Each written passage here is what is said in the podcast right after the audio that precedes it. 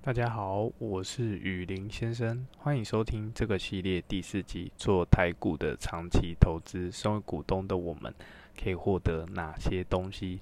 在进入这期以前，对有固定收听我们节目的听众朋友们比较抱歉，拖了快一个月才发新的一集，只能说七月家里发生比较多的事情，跟录制的时间有冲突到，这点我也会在七月结束前慢慢去做克服跟改正。还请大家再给我一点时间去做调整跟改变。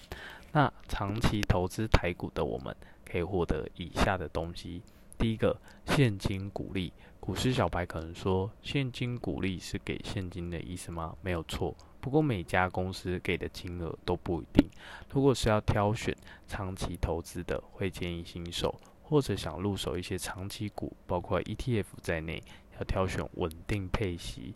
意思是说，至少要配十年或者十年以上，最好是有经过二零零八年到二零零九年几个经济比较动荡的时期。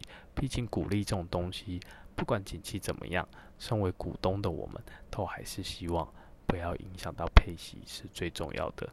那稳定配息的定义在于，有的公司股利今年会给很多，到明年会给很少。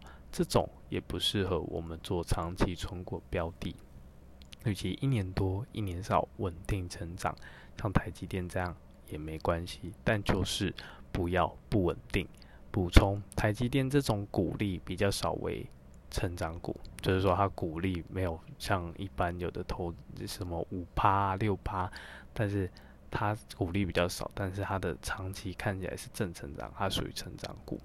如果你真的只是想单纯做定存股，就是想要配息高，不 care，或者是不想要资本利得，就是不是也不是说不想不在乎资本利得的价差的部分，那你可以去找别的标的会更为理想。那算法很简单，公司假设配零点五元，就是一股配零点五元。那当然听起来有点废话，不过是讲给一些比较新进的朋友们听。就是手上有几股，就乘以零点五元，等于出来结果就代表你今年可以拿到的股利。要留意的是，配现金股利前一个月会经过所谓的除息，除息日当天要把零点五扣除。想要拿现金股利的股东朋友们，在除息日前一天就要买进。那我自己是最晚会在除夕日前两天就买进，我个人觉得这样比较保险，因为台股是落实 T 加二的交易制度啦，他就要买入那个股票或 ETF 才能享有到下个月拿到配息的权利哦。如果赶不上，就要明年。那当然这边会牵涉到所谓诶。有有时候我们在媒体上看到的会有什么写填息啊、贴息这个部分，我可能在后面几集再来做提到。那回到这里的话，此外，如果跟公司跟那家公司要发放股利的汇款银行不同，会被着收十元的会费，这件事请大家也要注意一下。以及单笔超过两万元要扣二点一趴的二代补充保费。以往是一点九一趴，今年已经调涨一点点，这些都是闪不掉的费用。但我个人觉得没有必要为了省这些就不去做长期投资，因为我们前面有几集有提到过，像 KY 股就不需要去缴二代补充保费，股的利所得税也是不用的，因为被算在海外海外所得。当然有一种人是例外，当然因为我们前面讲的是一般情况，怎样的例外？KY 股它的课税标准是要高于六百七十万，那我觉得是例外，是因为我想我们一般人不会领到这么高的 KY 股利，能领到都算是超级大户的等级啦。至于一般个股和 ETF 的税金，我把它放在股票股利最后讲完一起说给大家听。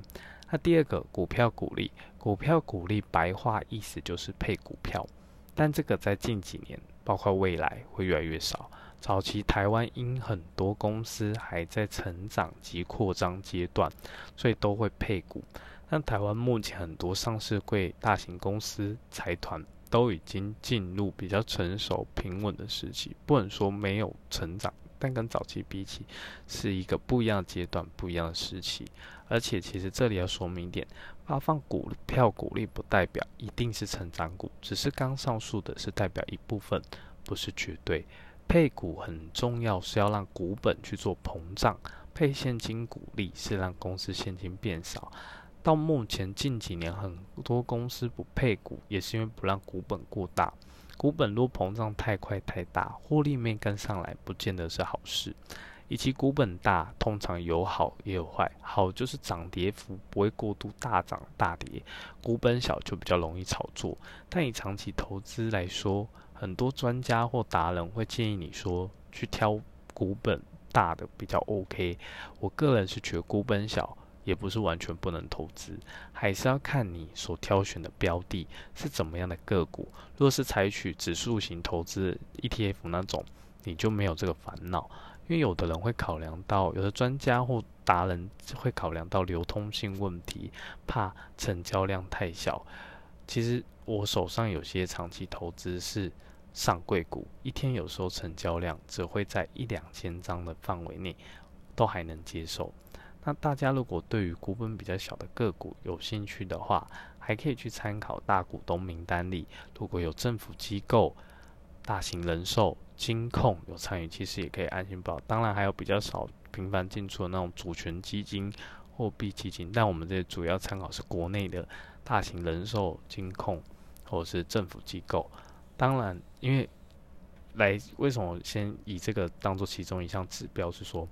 他们不会随便投钱在一般民间公司里面，那我们还是要以多项指标去看，会比较安全，给大家参考。那政府目前有个政策叫做造势者制度，什么是造势者制度？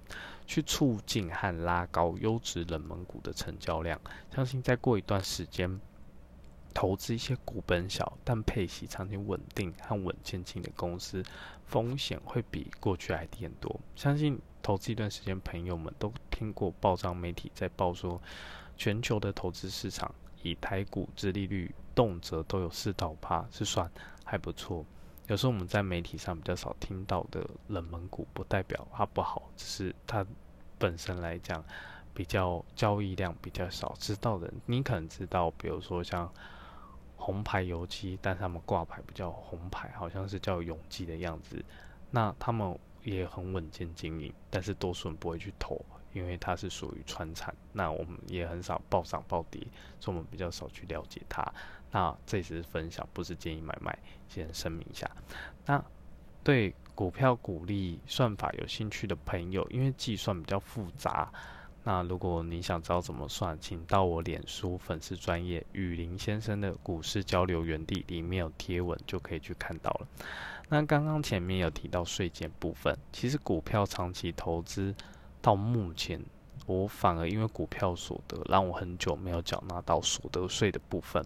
前面几年有发生过原本要缴税，但因为是做长期投资，我们熟悉过股票。到隔年都会有可以折抵的部分。那有人一定会好奇，多少金额的股利才要缴税？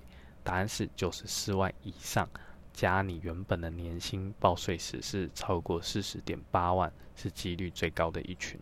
当然还要看其他可以抵税的部分。如果你个人是那种年薪报税时是在四十点八万以内，一个月平均薪资是三万四千元，加上股票投资不超过九十四万元，他不但不用缴税，还有可能拿到退税。那超过是要看所得税率。如果你是那种本业薪资超过，投资所得没有超过，还是有几率可以退税。主要台湾的所得税是以所得税率去看，会更准。还有其他个人条件，比如说你有没有什么抚养可以去抵扣的部分呐，还有捐款呐。那也要说有一种人是更幸福。不过这里前面先说好，不是鼓励大家不缴税，而是合法的避税节税。就是你的所得如果都是从股票配息来的，那可能九十四万以下一块都不用缴纳，还可享有退税。换言之，如果你的主动收入是绝大多数从薪资来的，领超过四十点八万免税的范围内，到九十四万以下。你然后不投资，你还是要缴税。以上是当然一定要缴。那你九十四万四十点八万超过到九十四万以下，你不做任何投资，你还是要去做缴税，而且税金应该还不少哦。那政府的用意在于鼓励国人投资，以及台湾是什么社会和国家，相信身为成年人的我们是很清楚的，就是资本主义社会，不是只有台湾这样，因为连美国也是这样。所以过去几集里面，我有时候会一直强调和鼓励建立被动收入重要，因为我自己翻过，相信很多人研读过理财相关书籍，就知道说，其实我们人在年龄越大，我们要将主动依赖主动收入的这性质慢慢去降低，因为我们要去考量，我们年纪越大，我们能在工作岗位付出的时间和体力已经不如从前，还有世代的挑战，例如新科技的到来。导致某些人的失业和工作消失之类，相信这波疫情大家都很有感，但离主题有点远。回到这边就是说，当然有人会好奇，为什么可以退税？退税原因在于，我们来买的股票在配息前已经被政府课税过，那个税的名目叫做盈利事业所得税。在缴交个人所得税时，因为两税合一的关系。股利已经被课税过，政府这时就会退回多收的税，或是追缴少收到的税金，但多数人是拿到退回多收的税啦。相信很多人听到这里，已经越来越可以了解长期投资的价值，不是只有单纯的现金股利和股票股利，还牵涉到大家很关心税金的部分，也会鼓励。目前有工作但不用缴税，有在投资，千万不要因为没有缴税就不去做报税的动作。有做长期投资拿到现金股利是有很大机会退税。我个人都是拿到退税后继续滚存这些长期持股。最后第二点要说重点是，发放现金股利的行为动作叫做除息，发放股票股利的动作叫做除权。应该说。发放前啊，发放前发放现金股利前，那个扣掉那个零点五，刚刚举例，那叫除息。那发放股票股利前的那个动作之前，叫做除权。那第三点，股票股利纪念品这个部分，不是每一家公司都会给，要是公司的状况而定。有公司每年都发，也有公司偶尔才给。我是不建议为了纪念品盲目投资，可以选好的标的，刚好有配息又有纪念品比较好。通常都在股东会前一个月会给一个开会通知书。有的人会听，有人在听到这个部分前，会不会一直有个误解，就觉得股东会纪念品一定要亲自到现场，本人才有办法去换到？答案不是这样的。台湾有公司专门在服务这块，就是什么全通、长隆。这也长隆不是那个航运股，长隆集团跟它不一样。连州网络上都查得到，全台都有据点。去之前可以先打电话问说，那个你有什么公司的股票股股东会开会通知书有没有在征求，有没有在收？有的话就去一趟跟他换。那有的纪念品比较热门，可能要等到第二天、第三天才到货，也是有可能的。而且这里要讲一点，就是说。没有去领顾问，会不会觉得说啊，就是本身来讲，他们公司采购端是看股东人数多少就买多少？答案不是，它有可能限量是三千份、五千份，也有可能一千份、五百份。所以我会建议大家说，发的你一拿到通知书第一天你就去换是比较理想。那我手上投资的永丰金就是一档，每年配息配还不错，送纪念品也不错的金。金控一件金控，它这里的声明也不是做建议买卖，要提醒大家就是单纯做分享而已。那如果你听了自己去买，要自己负责哦。哦，你有赚有赚最好啊，赔了也不关我事，因为不能随意在节目里做推荐个股的行为，我们就是单纯做分享，因为我们毕竟不是专业分析师。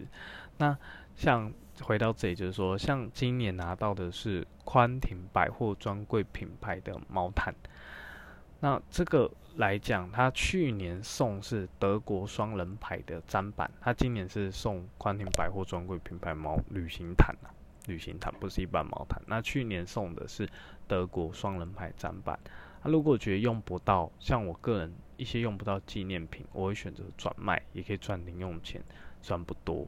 那我这里零用钱我不是花掉，我等下后面会讲。我不建议太便宜的贱卖，因为这样会破坏行情。可以去了解一下那东西适当的价值，该再给予合理的价格拿去转卖比较适合。再补充一下，如果上面有贴此纪念品禁止转卖，就不能做转卖行为，要特别看一下哦。那今天的分享就到这边，请大家敬请期待这个系列的第五集。目前制作方向朝向一周做最少两集，谢谢大家收听。